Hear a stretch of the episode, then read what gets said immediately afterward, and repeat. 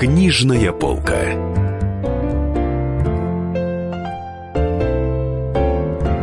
Дорогие друзья, Денис Корсаков, Дарья Завгородняя в студии, а в гостях у нас Мариетта Амаровна Чудакова, член Европейской академии, профессор литературного института, один из моих любимых литературоведов в студенческие годы, а, большой знаток творчества Юрия Олеши и Булгакова, моих любимых писателей.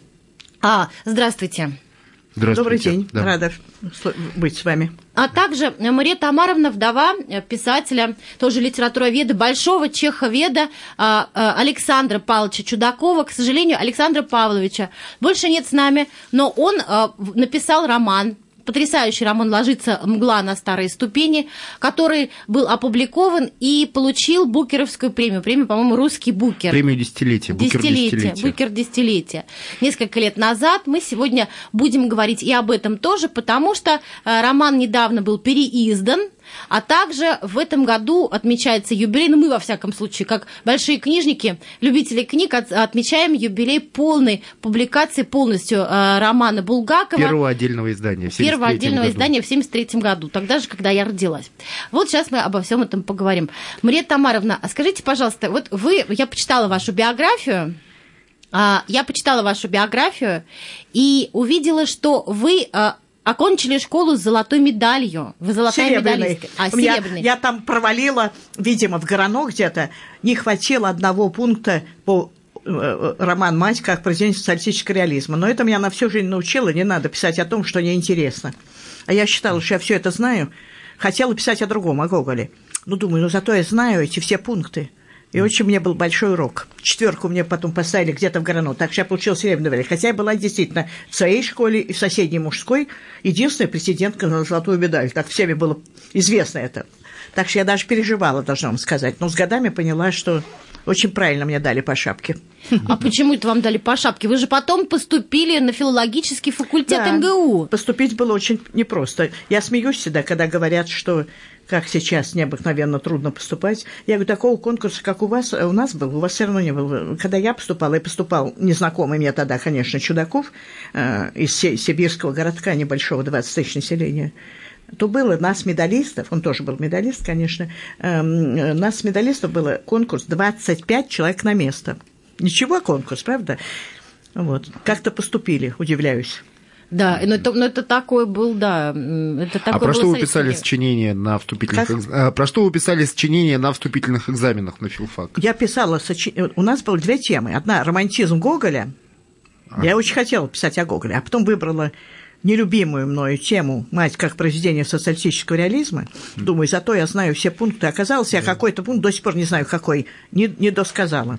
Ну, и потом я с этим соцреализмом разделалась в свое время, э, когда писала кандидатскую диссертацию. Я думаю, что это была единственная диссертация в стране э, по, по дисциплине советской литературы, где не было слова «соцреализм» я писала литературе, но я не могла себя заставить написать социализм, хотя когда я не могу о нем высказаться так, как я тогда уже все понимала и думала. А этом. Горький как писатель вам нравится? А Горький, у него есть очень сильные вещи, конечно, да, э, особенно ранние, романтические. Он, конечно, был писатель талантливый очень. Это его в известном смысле даже подвело его деятельности. Он был уверен, что если он самоучкой выучился писать и стал писателем, то и все могут. И поэтому он явно считал, что э, литературный талант – это вторая ступень грамотности, больше ничего. Вот сначала человека надо научить грамоте, а потом выучим писать. И вот поэтому я вот профессор литературного института, он в 1933 году его, так сказать, создал в полной уверенности, что можно научить писать. Любого человека. А? Любого человека. Да, примерно так, грамотного, да. Ну, в общем-то, в известном смысле у нас так и получилось. Многие романы, скажем, 50-х годов, это просто грамотный человек, больше ничего там другого нету. Эти, мы называли их секретарская литература секретарей. А как вам, кстати, жизнь Клима Самгина? Я сейчас перечитываю, ну, это, конечно, и мне нравится. довольно сильное повествование. Вот, я бы сказала, что это, что это сильный роман. вот, хотя э, уж очень поставил перед собой задачу обличить, в общем-то, интеллигенцию, что и сделал. Ну, философский пароходы, пароход был организован... А, Не разобрала. Философский пароход был организован, два рейса в Германию, куда садили всю интеллигенцию. Ну, философский Вы помните пароход, это, да, да, да. Но... Лучше всех написал э, Городницкий стихи об этом вот э, в 2000-е годы, там, в 2002-2003, что э, скоро здесь, кроме полной сволочи, кажется так, не останется никого нет, нет, не останется ни души. Помаши им вдогонку, Вовочка. Обязательно помаши. Это, конечно, была потрясающая фантастическая идея. Всех, кто не согласен со мной, сажаю на пароход и отправляю из страны. У Ленина была, конечно, идея потрясающая. Я считаю, он, он дал э, толчок, этот, это событие дало толчок Платонову, и он написал в котловане, как отправляют, справляют сплавляют на плотах буржуазию, кулаков, да, да, и, значит, с завтрашнего дня начнется социализм. Э, многие считают, что это очень такая фантастика, ничего подобного. Я считаю, что это сверхреализм. Он хотел передать умонастроение вот таких крестьян темных, которые думали, что вот теперь у них начнется социализм. Отчасти ведь э, Ленин их этим и соблазнил. Да. Вы помните, когда вы впервые прочли Булгакова? Как вы впервые столкнулись с Булгаковым? Что, когда... Как вы впервые столкнулись с Булгаковым? Да, в аспирантские годы. Я Он же был практически неразрешенным библиотеку университетскую, которая вот там, где Ломоносов сидит, влево от него во дворе, научная библиотека была. И там я прочитала «Роковые яйца», «Девлиаду» и две трети опубликованных, потому что остальное не опубликовали, закрыли журнал, в журнале «Россия» Белой гвардии. Вот так я с ним столкнулась, а, охватывала широко э, литературу 20-х, начала 30-х годов и столкнулась с ним. И как вы, вы сразу поняли, что будете им заниматься пристально? Нет, я, я вообще не, нет, я занималась, видите, в чем дело? У нас, э, мы вот на четвертом курсе поженились с моим однокурсником Чудаковым, и у нас с ним было решено, что мы никогда не будем специалистом по одному писателю, как многие это делали. Нам, нам это притило.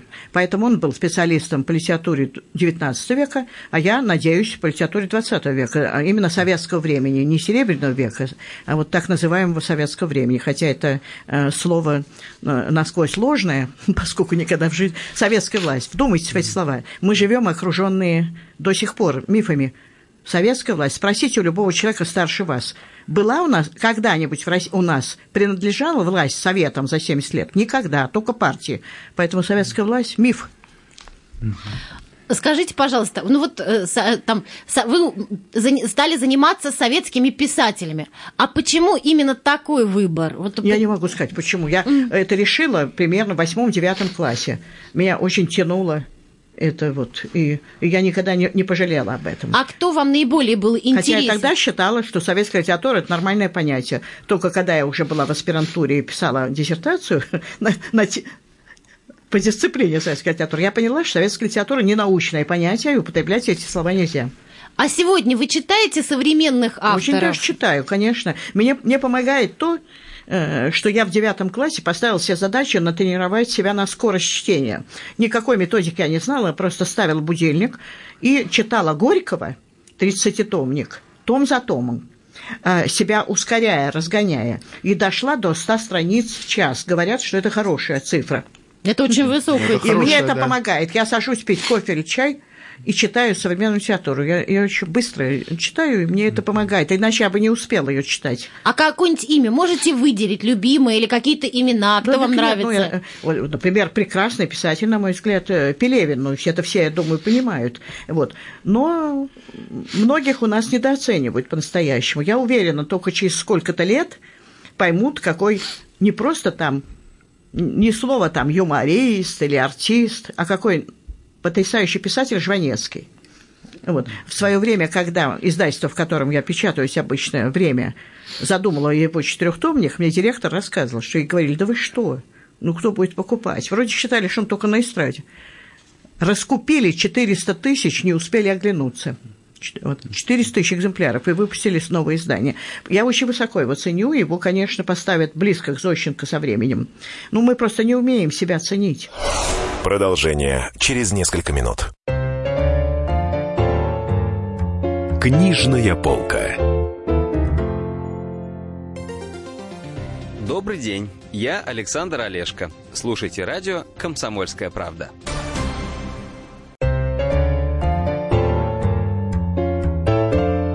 Книжная полка.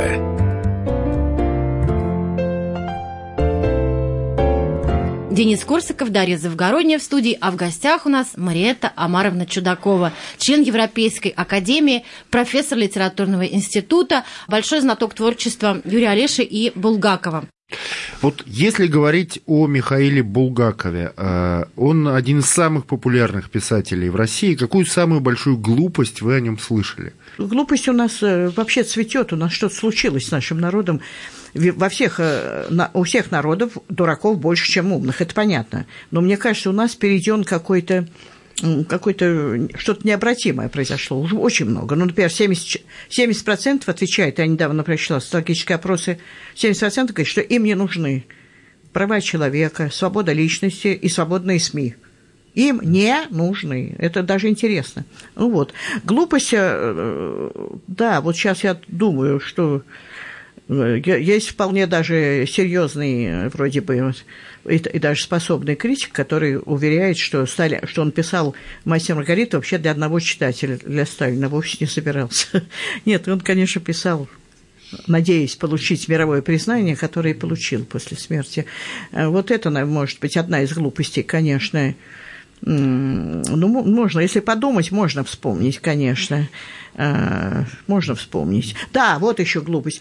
Что раз он был морфинистом, он, наверное, в дальнейшем все писал под морфием, под, под это. А я точно знаю, я трижды ездила к его первой жене в Туапсе, где она жила, по несколько дней у нее жила, и точно знаю, что к концу 18 года они общими усилиями полностью с этим с ним покончили. У него, и никогда у него не было больше морфинизма, даже следа. Это вот, вот из группости, да, пожалуй, вспомнила. А вот, кстати, как у, него, как у них получилось? Это же невероятно сложно это, вылечить наркоманию. Это, это... Как получилось, это я знаю до, досконально, потому что мне она не рассказала, Татьяна Николаевна, это, она была потрясающая женщина в том, потрясающий человек, что она совершенно не, не сочиняла, никаких легенд не складывала.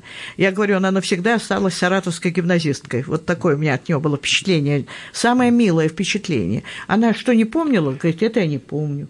Что помнила, она так... Вот она говорила, что он ребенка делал трахеотомию, дифтеритному ребенку. Ребенок закашлялся, и ему попала э, слюна на, на, глаз, на глаза. Он знал, что это значит вот это уже слизистая оболочка – это уже зараза. И он э, сделал себе противодифтеритную сыворотку. И она тогда была, конечно, все было еще то, есть это другого качества, чем нынче. Все, я нынче вот не слышала, чтобы такие были вещи. А, у него сыпь по всему телу и не может спать от зуда. И он вызвал медсестру, попросил, чтобы она ему сделала морфий, чтобы заснуть. На другой день это повторилось. Он опрометчиво попросил еще раз. И врач сам не осознал, что создалось привыкание. Вот как это произошло, совершенно точно знаю. И э, бился он с этим, в общем, э, почти два года, весь 16, э, шест, ну, две трети 16 года, 17 больше двух лет, и 18 он приехал в Киев морфинистом э, э, весной 18 года, там, когда уже немцы были – вот, и э, все, Юремия гнала ее в аптеку за этим, она говорила, уже там на меня косо смотрят, почему я столько покупаю, морфий и так далее. И она ему стала добавлять воду, очень много что делала для этого. Он сам всей душой хотел бы, но у него были почти помрачения сознания. К концу 18 года все это кончилось. То есть и потом с морфием он не связывался? И потом он морфий не употреблял. Никогда. Это я знаю, Татьяна Николаевна говорила это сто процентов. Он даже и помыслить не мог об этом. То есть легенда про морфий Булгакова это такая же примерно э, легенда, как сифилис у Блока. Да, которого, конечно, да. конечно. Когда про болезнь сифилиса э, Блока все подробно известно и все такое. То есть из области бабкины сказки, как обычно. А скажите, пожалуйста, э, квартира Булгаковская, она действительно нехорошая? Есть там что-то мистическое? Я в, в этом плохо понимаю э, в мистике. Я человек науки, у меня факты делятся Э, на две части. В одной стране у меня умопостигаемые факты, ими я занимаюсь. В другой неумопостигаемые. Ими я не занимаюсь, я знаю, что они существуют. Ну, существуют Единственное, могу да? привести вам пример. Э, хотите, называйте мистикой, хотите просто необъяснимое явление. Но оно абсолютно точное в соседнем подъезде, где никогда Булгаков не был, там был открыт много лет назад частный так сказать, музей, Булгаковский дом там назвали, принимают поэтов, там всякие. Там э, человек на свои деньги, как про него смеются, говорят, владелец заводов, газет, пароходов. Он, у него там будто бы два завода, не берусь судить. Эм, и он держит это. А, и они завели кота огромного, черного. Э, назвали, конечно, бегемот. Дальше происходит следующее. Рассказываю абсолютно точно. Кот, буквально день, два, три, как он подходит э, к выходной, входной двери, ждет, когда ее откроют. Открывают дверь. Это на первом этаже квартира, наша на пятом. Он выходит во двор, цокая когтями, идет к следующему подъезду, где нехорошая квартира. Сидит перед дверью, ждет, когда откроют. Открывает дверь. Ну, господа, вот, дамы и господа, хотите верьте, хотите нет, это точный факт. И он с первого раза поднимается на пятый этаж, не останавливаясь ни на втором, ни на третьем. И сидит у дверей нехорошей квартиры, ждет, когда откроют. Открывают. Он входит, там все падают вообще в обморок.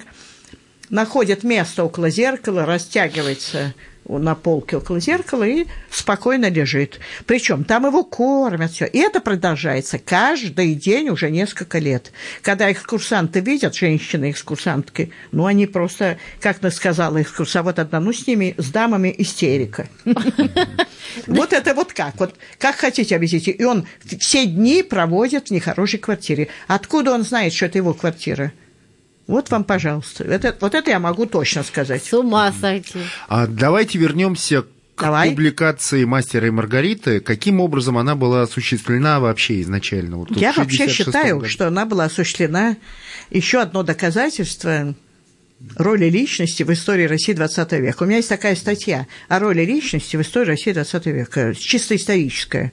Я считаю, что э, наша история – не только история вот страшных катастроф XX века, но есть еще кое-что положительное. Она перевернула представление о роли личности, как исторических личностей. Мы проходили, не знаю, как вышку, что в школе проходили, но вот несколько поколений проходили, что если бы Наполеона не было, то его историческую задачу выполнил бы кто-то другой – мы учили так. И говорят, что я советовалась со своими коллегами по Франции, они говорят, у нас ну, 50 э, на 50, у нас половина лицеев вот так преподают, продолжают. Вот. У нас, я считаю, совершенно иное. Если бы не личные свойства четырех людей, Николая II, Керенского, Ленина и Сталина, история России, я уверена, пошла бы по другому пути. Второе. Также изменилась огромная, то есть выросла очень роль рядовых личностей, просто личностей. Казалось бы, в тоталитарном обществе она должна быть сведена к нулю. Ничего подобного. Не говоря о том, я знаю множество примеров того, как люди попадали в одну камеру, какой-нибудь слесарь, водопроводчик с академиком. Ну, так как мы, русские интеллигенты, так устроены, мы не просвещать не можем, видимо, у нас это в крови, то они от этого академика, профессора, он две-три недели, пока того не уводили на расстрел, он слушал от него массу всего, чего ему хватало для внутреннего сопротивления советской жизни на долгие годы. И вот Елена Сергеевна обладала какими-то такими потрясающими. Я с ней очень честно общалась полтора месяца с утра и до вечера, с 11 до 11. Она обладала, несомненно, какой-то силой личности большой, умела воздействовать на людей, и она поставила себе эту задачу. И, как говорится, совершенно подчинила этой задаче Симонова, многих других. И вот у Симонова состоялся такой разговор, э, об этом рассказал его сын Алексей Симонов, известный вам всем журналист и один из деятелей Союза журналистов, э, как у его матери, давно в разводе уже была Симоном, ну, прекрасные дружеские отношения, Ласкиной, и у Симонова состоялся разговор. Нет, говорит, Ласкина говорит, нет у вас, нет у тебя чего-нибудь такого? Для... Она в журнале «Москва». Ну, говорит, есть, но вы не напечатаете. Да? А что, русская? Да. Тамошняя или здешняя? Здешняя. все равно не напечатаете. У них шел такой, нет, говорит, давай напечатай. Она, он ей дает рукопись. Мастер Маргарита, ну, машинопись. Она читает и начинает уговаривать своего Поповкина. А тот говорит, э, ну, не бойся, что-нибудь такое. Царь нет, ничего, нет. Короче говоря, сил, вот так вот несколько человек это решили, но на самом деле, повторяю, облучение шло от Елены Сергеевны. И напечатали, причем напечатали с огромными купюрами в Москве, но Симонов умолял э, Елену Сергеевну вообще даже не читать верстку. Он говорит, самое главное – напечатать, а потом я вам даю слово, что я напечатаю без купюр. Продолжение через несколько минут. Книжная полка. О, драгоценные алмазы моего сердца, уважаемые дамы и господа, леди и джентльмены, матери, героини, отцы-одиночки, дамы и валеты и просто, просто домохозяйки. Слушайте, слушайте радио «Комсомольская правда», и вам будет счастье, и вам будет чудо. Это я вам говорю, а моя Кокопян. А, а моя Кокопян волшебных слов на ветер не бросает. Потому что знает, откуда он дует. Из комсомольской правды.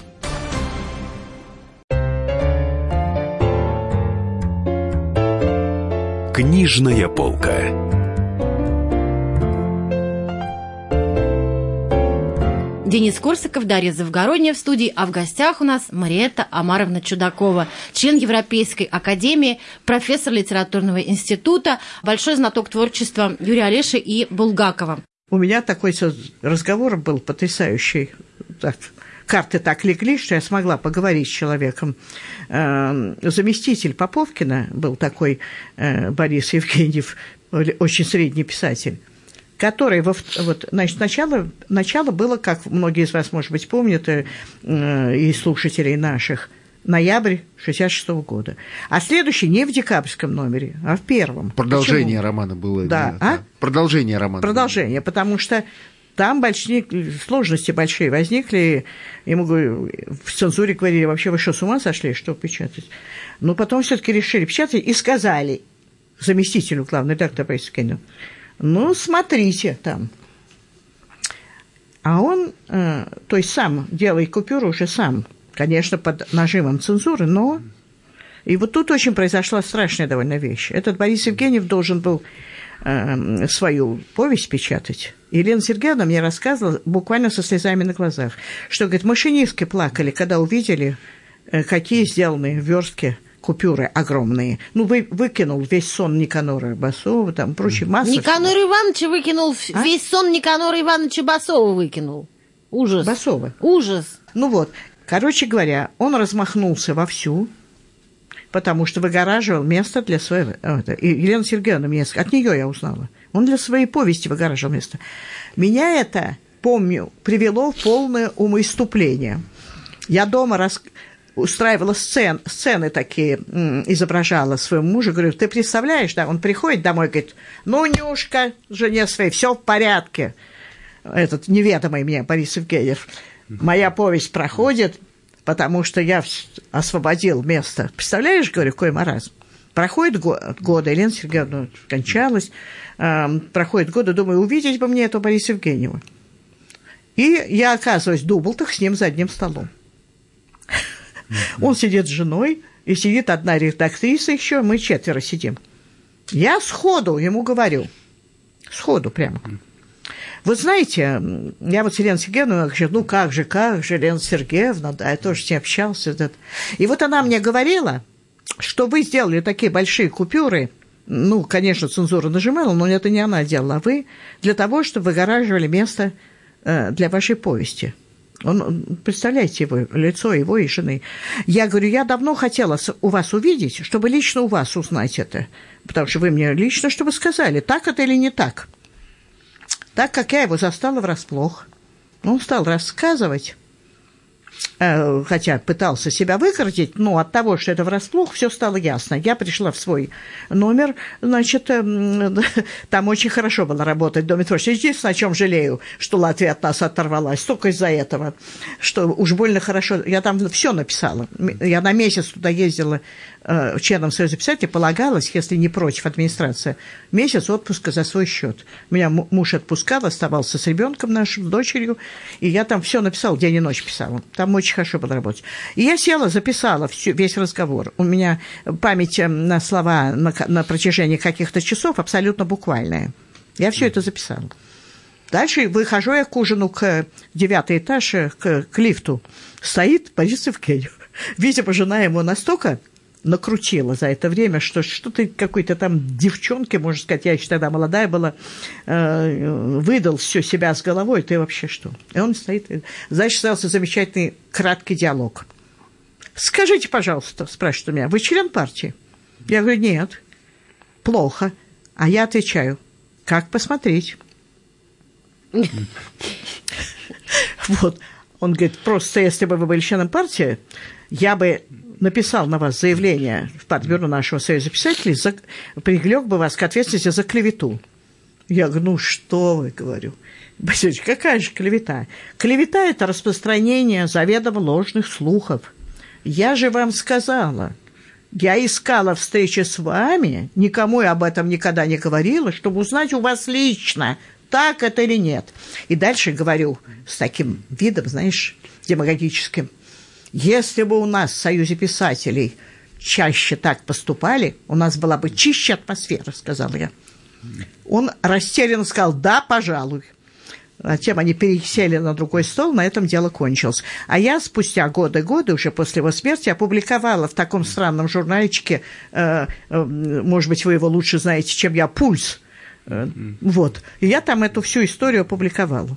Ну вот смотрите, одна из проблем с мастером и Маргаритой, с публикацией, явно была связана с христианской темой да, с евангельской темой. Сам Булгаков был верующим человеком. Вот как, я все могу было? про это сказать, я да, этим да. очень пыталась все разузнать подробнее.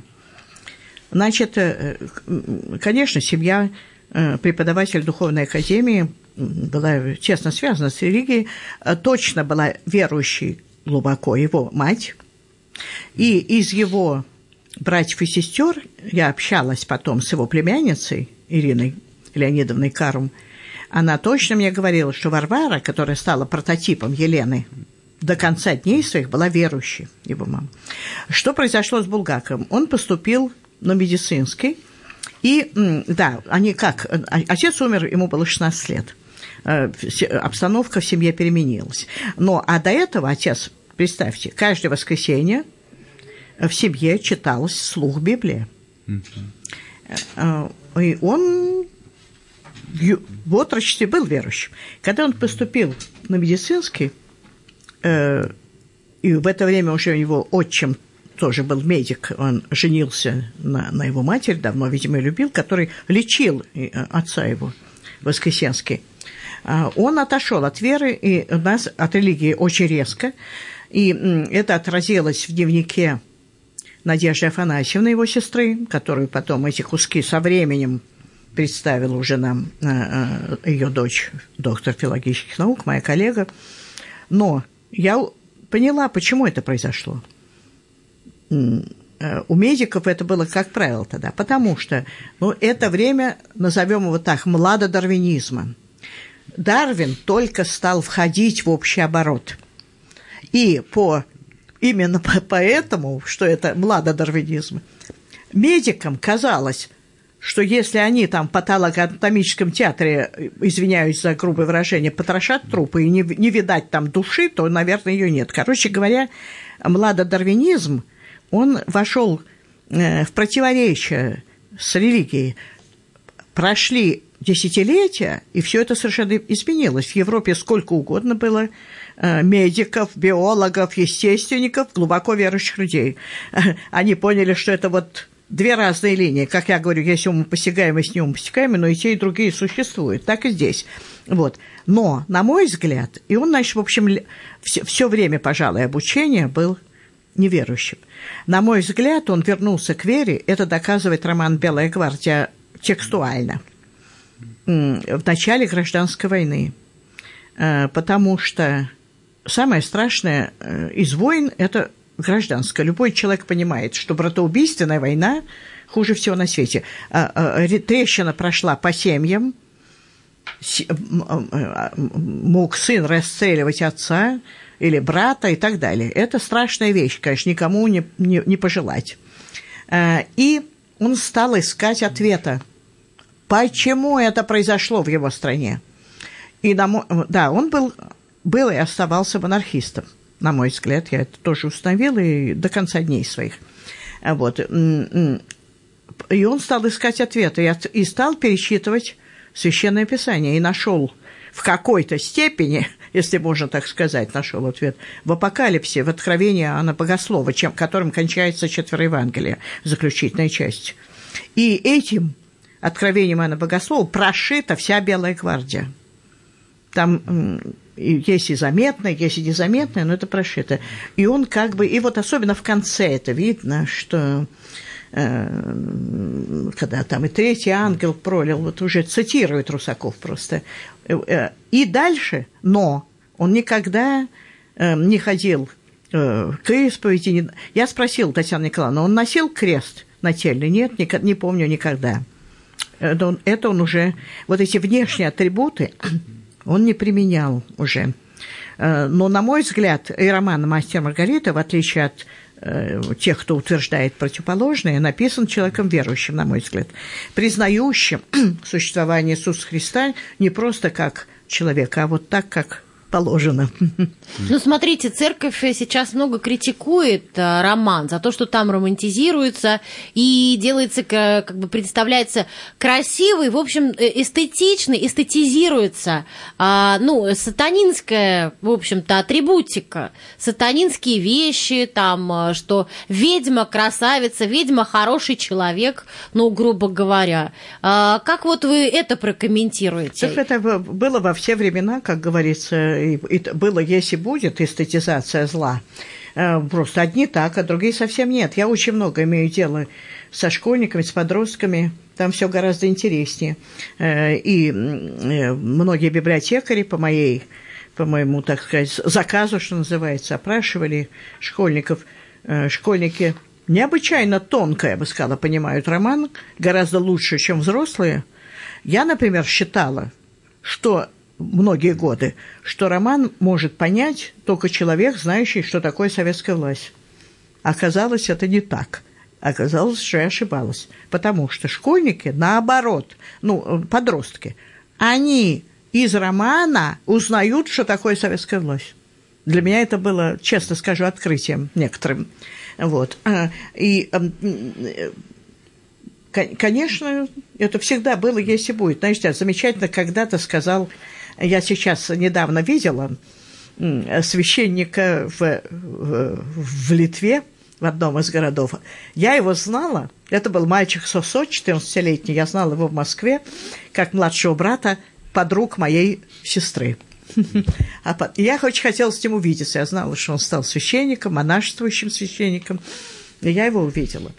И я почему я про него упоминаю?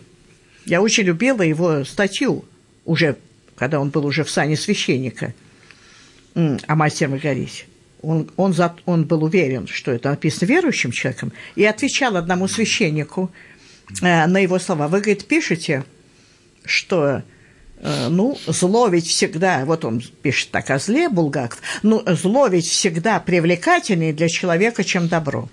И этот отец Иосиф замечательно написал. Я была просто потрясена его ум, умом. Если священник считает, что зло привлекательнее для человека, чем добро, он должен сейчас же отказаться от сама. Продолжение через несколько минут. Книжная полка. Я Александра Маринина. Слушайте радио «Комсомольская правда».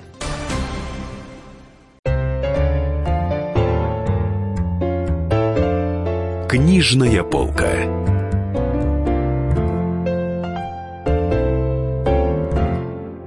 Денис Корсаков, Дарья Завгородняя в студии, а в гостях у нас Мариетта Амаровна Чудакова, член Европейской академии, профессор литературного института, большой знаток творчества Юрия Олеши и Булгакова. Булгаков, как известно, свел счеты в мастере Маргарите со многими своими врагами. Да, вот, да, можете совершенно верно. Рассказать? Тут вот я с вами согласна. Кто это в частности был? Я думаю, что вот в, э, в Берлиозе видны отпечатки нескольких людей. У нас очень любят, понимаете, у нас э, почти никто не понимает, что такое проблема прототипов. У нас все валят в одну кучу. Э, проблема прототип, грубо говоря, разделяется на две абсолютно разные части. Одна, когда человек, писатель хочет, чтобы как-то узнаваемым был прототип. Как бы отражает это. Вот он Маргариту сделал а, узнаваемой, Елену Сергеевну. А в других случаях это является только толчком – прототипическая ситуация является толчком, таким бродилом, и ему совсем не важно, и он даже сам, может, забыл, от чего он оттолкнулся. Вот. И вот, э, на мой взгляд, Берлиозе как раз он хотел, чтобы многие, не сами люди даже эти, бог с ними, а другие узнавали их. Там черты Авербаха, несомненные, Луначарского, которого он, которого он он очень, Булгаков к нему плохо относился, имел основания, потому что сначала он поддержал Ньютона, а потом публично поносил пьесу. Такое двойственное отношение Булгаков тяжело это переносил. И Киршона, который э, просто по литературным салонам, не скрываясь, говорил, не скрывая, говорил, Булгакова надо физически уничтожить. Такое у него было. Вот. Когда мне кто-то недавно спросил, ну, они вот когда прочитали, э, что они узнали, я говорю, они прочитать не могли, а Вербах и Кершон были расстреляны, а Луначарский умер до публикации, поэтому не можем знать их мнение. Вот это вот уж, уж так, конечно. У Воланда был, э, были прототипы? Да ну зачем дьяволу прототипы? Э, конечно, он там э, бросается... Понимаете, в чем дело с Воландом? Вот когда говорят, а, хотел ли он изобразить Сталина, хотел. Значит, сначала роман в 28 году, в 29-м я... Единственное, что полезно было в том, что я два года восстанавливала сожженную рукопись, вот э, э, осталось э, где треть страницы, а где половина листа, а где половина. Я с всякими ухищрениями, значит, восстанавливала. И сначала я просто хотела узнать, то ли это или нет, что мне сказала Елена Сергеевна, что это ранняя редакция. Когда мне уже после ее смерти надо было написать на обложке своей рукой, мастер Маргарита в квадратных скобках, ранняя редакция или первая редакция, то это совсем другая мера ответственности. Я хотела узнать. Я часа четыре сидела, э, посчитала количество букв, там все, и убедилась, что да, мастер Маргарита. И одновременно увидела, что я ничего себе, я же занимаюсь реконструкцией. Ну, решила, раз это занимаюсь, надо довести дело до конца. Я восстановила 300 страниц. Что, какая польза была несомненная? Одна – во всяком случае, может быть, было и больше, что я убедилась, что в 28-29 году в романе не было ни мастера, ни Маргариты. А, и это был роман о дьяволе, как продолжение двух повестей по типу э, «Роковые яйца», «Собачье сердце» и роман о дьяволе. Вот такой. И прошли, потом он ввел туда автобиографическую тему, все там после разговора со Сталиным, целая история – и дальше он практически начал другой роман, потому что э, замысел полностью изменился, потому что у него автобиографическая тема шла совершенно отдельно от гротескной темы э, повести «Роковые яйца и собачье сердце». Э, автобиографическая тема вы легко сейчас поймете, даже под названием «Записки на манжетах», да. «Записки юного врача», «Записки покойника». Это все от первого лица – как правило, и автобиографическая тема. И очень и, много о себе. И ни малейшего вымысла, ни малейшего гротеска. И совершенно другая линия, вне автобиографического, о таких вот замечательных людях, там в основе, как бы, так сказать, инвариант врача, но это целая история, я по этику углубляться не буду. Вот. И он должен был, это роман был «Дьявол в Москве», как вот «Собачье сердце», человек врач такой чудодейственной силой обладает, что из собаки человека делает, так вот тут дьявол, что он видит в Москве и как он распоряжается э, людьми. А потом, после разговора со Сталиным, целая история, он ввел автобиографическую тему. И роман практически стал, он стал писать другой роман. Но, как говорится, чтобы добро не пропадало, он его ввел в каркас прежней тем, прежнего романа. Понимаете? Да, конечно. Берлиоз, Воланд. И с каждым месяцем и годом, особенно после вообще после 29 года, после декабря 29 года, когда во всю силу возник культ Сталина после его юбилея, а, до этого такого не было. Я еще в московском дворе послевоенном, у нас была клятва, когда мы хотели очень дать честное слово, мы говорили честное пионерское под салютом всех вождей. Это значит, потом я с годами поняла, это значит до 27 года до, до изгнания Троцкого были вожди до 29 года, а не вождь. С декабря 29 года был один вождь. Это все изменилось. Так вот, теперь смотрите. С каждым месяцем после 29 года, когда он, он в 32 году начал заново роман, и уже с, с мастером и Маргаритой. И, и он прекрасно понимал, что с, чем больше он, чем дальше идет время, тем больше всемогущее существо будет непременно проецироваться на Сталина. И он при этом оставил Воланда. Вот, понимаете, все сложнее, чем вот, ах, он хотел изобразить Сталина. Сначала он нич- нисколько не хотел, хотел такой вот сюжет гротескный «Дьявол в Москве». А потом, поскольку он оставил, то он вот затеял такую игру вообще страшную. Изображу-ка я Сталина сатаной, как он на это прореагирует? А может, ему это лестно будет? Я думаю, так он думал. Это мои домыслы, конечно, я на них не настаиваю. А может, ему это лестно будет. Мария Тамаровна, давайте поговорим про, э, не про Булгакова, а, а про, про книгу Александра вашего Павловича. мужа, да, Александра да. Павловича. Ему исполнилось бы 80 лет, буквально несколько дней назад, да? две недели 2 назад, 2 февраля. февраля да. Вот. А как вы объясняете популярность этой книги? Вышло уже чуть ли не 20 изданий за вот все эти я, годы. Э, знаете, э, я ему говорила, когда я 30 лет его уговаривала об этом писать, как только он начал мне рассказывать о своем городке, когда мы соединили свои судьбы – я москвичка, он из городка сибирского, 20 тысяч населения. Когда он мне рассказывал, я слыш, слушала, как сказки о невиданном, невиданном царстве, неведомом государстве. И все время говорила, напиши. Ну, что ты? Я, говорю, напиши, 30 лет уговаривала. Наконец он стал писать, я ему говорила, будет бестселлер. Да что ты, может, и вовсе не получится. Он был абсолютно уверен в своих историко-литературных концепциях, а тут у него была неуверенность, как ни странно. Вот. И действительно, э, это, он, он успел застать. Люди подходили к нему, женщины, на книжной ярмарке, помню, с слезами. Это вы, Чудаков, да? У нее слезы текли от чувств к, к его роману. Я прекрасно помню это. Да. Вот. А, и э, издательство «Время» сказала, вот когда его, так сказать, приговорили, что Э, уже после него, что это лучший роман, лучший русский роман первого десятилетия 21 века, Бухер признал, то издательство «Время» стало его перепечатать. Он успел еще договориться, обещал как бы дать след для следующих изданий издательству «Время», поэтому я как бы выполняла его волю. Они говорят, у нас никогда не было ничего подобного. За три года 13 изданий и все расхватываются, как только что вышедший роман. Сейчас мне без конца пишут люди, не только в интернете пишут мне, что дочитала и начала читать снова. А, вот а, оказалось, а, я чувствовала, когда написал, что вот когда уже было много написано, что попадает как-то вот в такую очень правильную, уж не знаю, как это назвать, нишу или расщелину, или как, что все устали от многого уже, он какой-то чистопородность там какая-то была, там была...